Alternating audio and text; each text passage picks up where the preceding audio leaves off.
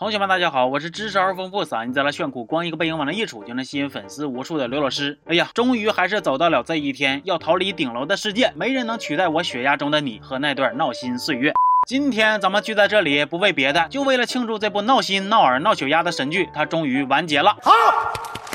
虽然只是完结了第一季，Sorry，那这话是啥意思呢？意思就是这部剧接下来还会有第二季、第三季，意思就是这帮大嗓门神经病之间的恩怨情仇仅仅是在此画了一个逗号。所以你就寻思吧，这结尾能让你看得劲吗？不可能。如今这顶楼啊，就像是个叛逆期的半大小子，不气你都不错了，你还指望他老老实实的？开玩笑呢吧？行，来吧，咱们一起来看看顶楼系列第一季的大结局结成了啥样。上回咱们说到，说老天才刚刚想起来将小敏推下高楼的带恶人竟然是他自己，他震惊了，我也震惊了，我。前几集还搁那嘎一顿叭叭说老天才不是凶手呢，这回好啊，打脸了。那咱们在这儿呢，也不妨再来回顾一下老天才为啥要推人家小女孩啊？因为当时小天才没考上清雅，成为了预备一号候补选手，被录取的这些人里边得有人不上了，小天才才能顶上。外加当时这天才一家啊是穷困潦倒，受尽屈辱啊，这娘俩的情绪都不太稳定。而且小敏还是他们这些被录取的里边唯一一个软柿子。于是乎那天老天才借着酒劲就把他给捏了。那看到这儿，有同学可能就要问了，哎呀，那当时一帮人。指责老天才是凶手的时候，千夫不还站出来证明老天才跟他搁一块儿吗？那他证明了个寂寞呀！哎呀，这算啥事儿啊？就这点小情节，编剧不就随便划了几笔就能给他圆回去了？区区逻辑还能束缚住编剧的想象力是咋的呀？所以说呀，咱们接下来看这些剧情的时候，也必须抱着一个过来人的心态，从容看待各种脑瘫的情节。面对一遍又一遍的反转，只需要微微一笑，绝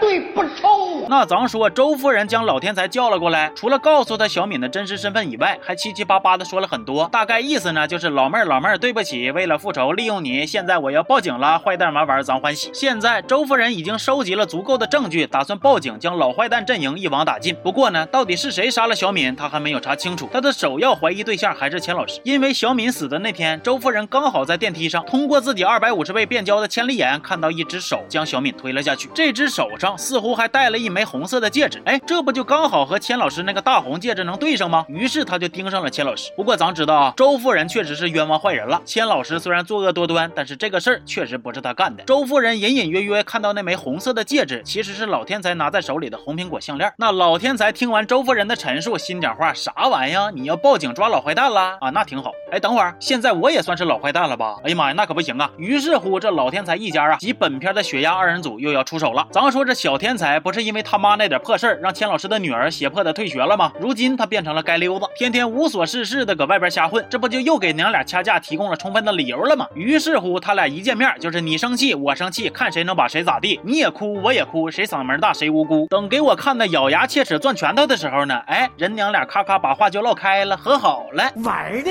具体咋回事我就不细说了。总之现在这娘俩是你上班来我上学，母女拥抱促和谐。那这天才母女的和好也成为了片中正邪两方战斗的重要转折点。它标志着老天才从钟夫人旗下的傻老妹儿变成了一个。为了女儿，为了自己，打算不择手段逃避罪名的老坏蛋。那咱说呀，根据赫拉第一定律——血压守恒定律，这天才一家和谐了，必然有其他的家庭继承他们的衣钵，继续掐架呀。到底是谁这么幸运呢？千老师家是干嘛。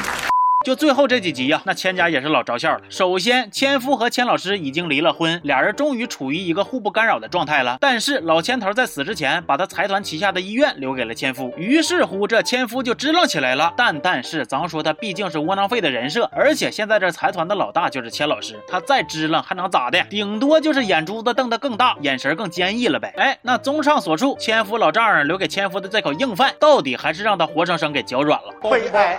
哎，的确悲哀呀。哎那钱老师的女儿就更着笑了，她的一生之敌小天才重磅回归，还不怕她的威胁了？为啥呢？因为小天才终于捋明白了啊，啥叫我妈勾引你爸呀？照你这么说，你爸不也是一个出轨渣男吗？你出去说去吧，你敢吗？哎，此时钱老师的女儿也光荣的继承了他爸的窝囊废基因，她怂了。然而这还不算完，旁边有人又对着钱老师的女儿补了一刀，说其实你妈也出轨。于是乎，这老妹儿的三观呢，跟她房间里的家具就一起崩塌了。说周夫人想让。老天才出面给警方提供一些老坏蛋们作恶的证词，但是这老天才明显是不能提供的，毕竟他就是杀人凶手。而他对于周夫人的态度呢，也逐渐从刚刚得知真相时的支支吾吾，到后来满脸都写着“虽然我在你的帮助之下住进了赫拉宫殿，变成了富豪，且你还不知道我就是杀你女儿的凶手，但是你也不能利用我欺骗我的感情啊。”那另一边呢？因为周夫人和老周的矛盾也摊到了明面上，于是乎周夫人和罗根里一边筹划着他们的终极大招，一边对着老周咔咔平 A 呀，不断给他的商业计划使绊子。此时老周还没有了解到罗根里和小敏的真实身份，所以他屡屡中招，也是恨得咬牙切齿，甚至想把周夫人掐班捏死。好在周夫人急中生智，敲了老周一后脑勺。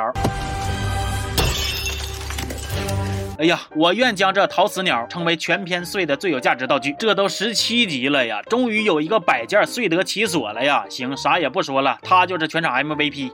而此役过后呢，好人和坏人的阵营又一次悄然发生了变化。老天才见周夫人步步紧逼，早晚能发现他就是凶手，于是他一咬牙一跺脚，投入了敌人老周的怀抱。这不是比喻啊，是真抱一起了。老天才还借着点油子，穿上周夫人的衣服，与老周在顶楼缠绵。哎呦我去了，这老天才都制造俩品如了。为所有爱执着那他俩有没有感情，咱们姑且不论。反正此时此刻，共同利益面前，敌人的敌人就是炮友，不是就是朋友。说那话就没处听。那罗根里这边呢，感觉时机日渐成熟，也是时候来一波大的了。他在商业合作上终于松口，给老周开了绿灯，并且以此为由组了一个庆功局，把赫拉宫殿这帮老坏蛋和小坏蛋都码齐。那根据赫拉第二定律，聚会必出事定律，咱们可以推断出这场聚会上，罗根里和周夫人指定是要动手了。哎，果不其然，他俩将赫拉宫殿的坏蛋家族毁成两队，小坏蛋这队被关在了房间里观看他们的父母直播被虐，老坏蛋这队呢被拉进当年他们孩子欺负小敏那个地方，享受顶级密室逃脱。好家伙，那场景给你整的什么汽油、火焰、定时炸弹，咔咔全给你往上怼呀！那看到这儿，我就不禁想问一句了：你们这嘎还有没有王法呀？对不起，没有。周夫人他们这么做呢，无非是想让坏蛋阵营体验到小敏的痛，同时逼他们承认小敏死的那天他们的所作所为。其实纵观整部剧呢，这里应该算是一个比较爽的复仇点，但是没爽起来，为啥呢？因为我实在是受不了五六个日日常嗓门。都挺大的老坏蛋被关起来之后，五了豪风的集体发病啊！我更受不了周夫人还没等盘出谁是真凶呢，就亮出身份，名牌和老坏蛋们兑现呢，说出自己就是小敏妈妈的实情。哎呀，我去了，大姐呀，你问出啥来了？你就名牌呀？是他们是承认自己所作所为了，但是这有啥用啊？你这逼供逼出来的东西，法律上也够呛承认呢。（括弧前提是这个片里边还有人 care 法律。）（括弧完毕。）而且我这一瞅，这周夫人把这帮老坏蛋一顿谴责之后呢，好像也没有啥狠活了。周夫人把他们放出来来玩智勇。大冲关，最后老坏蛋们顶多算是挨顿教，了胡几根汗毛吧，就平平安安的回到了孩子身边。就看在场老小坏蛋欢聚一堂，劫后余生的十多个大嗓门又开始集体发出了哀嚎啊！哎呀，那个场面就怎么跟你们形容呢？简直就是竹影七意，空谷传响，哀转九绝呀！那这个时候呢，由罗根里假扮的老根里还出来小秀一下，说自己是小敏的哥哥。咱说这老根里不是清雅的体育老师吗？钱老师见状就说出了整部电视剧中最最最搞笑的台词儿。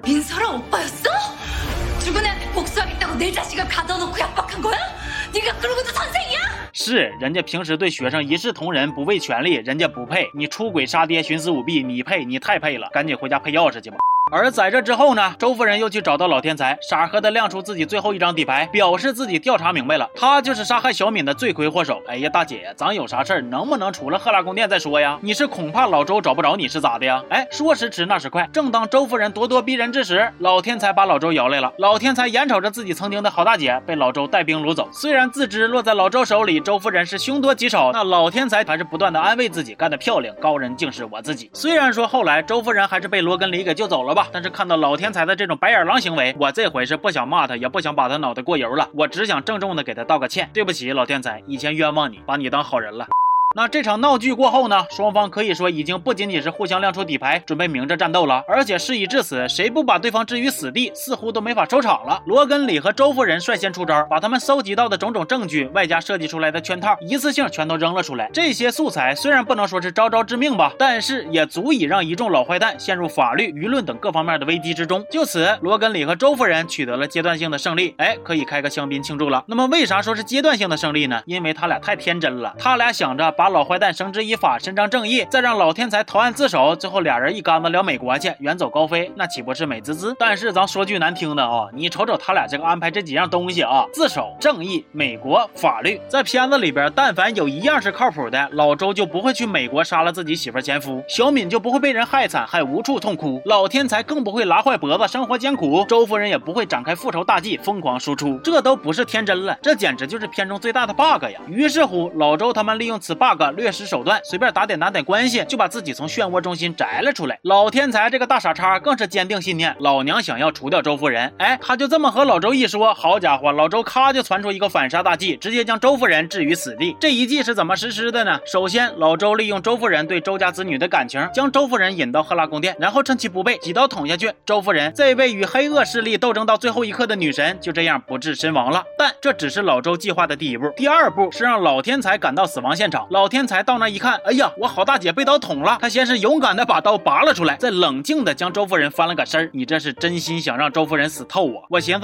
这一通教科书级别反面操作下来呢，抢救的机会那肯定是没有了。而没等老天才反应过味儿来呢，老周就将他陷害成了杀人凶手。原来老周对老天才的利用远比咱们想象的要深。他早在拉拢老天才的那一刻开始，就已经做好了最后陷害他的准备了，备足了一切证据。于是乎，面对栽赃陷害，老天才再想想周遭的一切，想着死去的周夫人，哎，自己还不想辩解了。毕竟在他来之前，也确实被周夫人感化了，正准备去自首呢。这回好了，不用去了。哎呀，你说这老天才虽然此时已经认下了所有的罪名，但是我为啥看他还是这么来气呢？啊，让你认罪你不认，这回不是你干的，你还上赶子认，你咋就那么叛逆呢？我算是看明白了，这老天才就是专门跟观众对着干的。瞎说啥实话？如果说老天才是蠢的直冒虎气，那老周真是坏的明明白白啊！他计划的第三步，在查明罗根里真实身份后，将其绑架，连人带他们家买小米骨髓的事儿加一块，要挟罗根里在美国的老爹，敲了不少油水。好家伙，我这一瞅啊，这好人一套复仇下来，自己损失惨重，坏蛋是咋地没咋地，好像还赚了不少，这可太励志了。那要说坏蛋这头有啥损失呢？好像也没啥，唯一一个比较惨的就是钱老师的女儿，她本来精神就不太好，接二连三的遭受打击以后呢，自己破防了，自杀未遂，落下一个不说话的毛病。这本来吧，应该是一个值得同情的事儿，但是呢，你换一个角度想啊，少了一个大嗓门，那对于我的身心健康来说呢，那就是重大利好啊。哼，然而你以为他不说话就不能气人了吗？错喽，这都要大结局了，他肯定还得冲冲业绩呀。这闺女稍微好点以后，就回忆起了往事，说钱老师和老千头撕巴致死那一天呢，其实他就在远处驻足观看。只见撕巴撕巴，老千头犯病了。这时远处的钱老师女儿拿出手机，她没有打电话求救，而是开始默默的录像。哎呀，我去了，老妹儿这是啥回路啊？你妈跟你姥爷撕逼，你姥爷都要不行了，你妈见死不救，你还搁旁边录像，这可真是开怀大笑，爆笑如雷了。